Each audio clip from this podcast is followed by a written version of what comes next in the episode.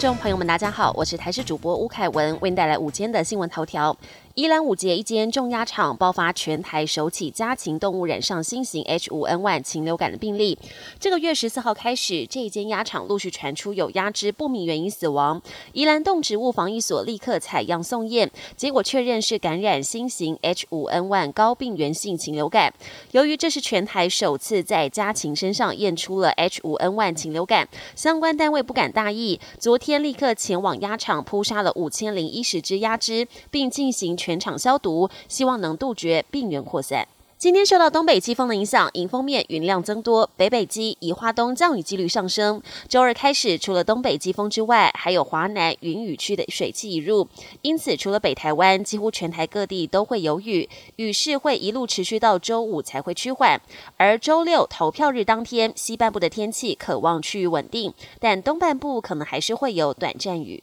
台北市立动物园大猫熊团团十九日离世，各界相当不舍。园方宣布会将团团的遗体保留皮毛标本及骨骼标本，皮毛标本会留在动物园馆内作为纪念及生命教育用途。但动物园的脸书有不少民众留言，希望团团入土为安。动保团体则建议园方可以依照台湾习俗举办悼念法会，在推广生命教育的同时，仍需接受民意考验。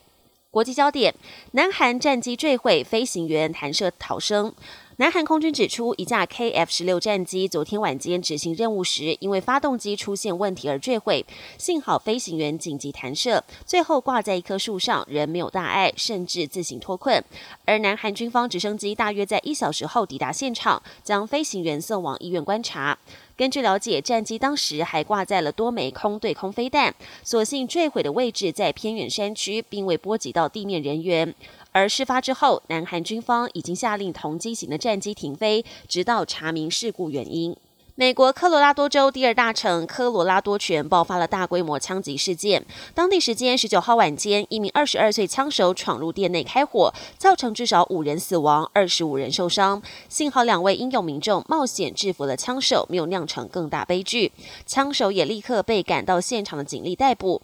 目击者指出，枪手使用的疑似是狙击步枪，但警方尚未证实。而案发隔天正好是国际跨性别纪念日，是否为仇恨攻击，警方有待理清。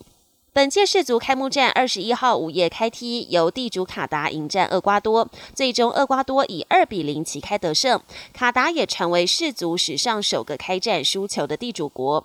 而开幕式上，主办单位特别请来南韩天团防弹少年团 BTS 成员田救国献唱，也让许多歌迷相当兴奋。本年新闻由台视新闻制作，感谢您的收听。更多内容请锁定台视各节新闻与台视新闻 YouTube 频道。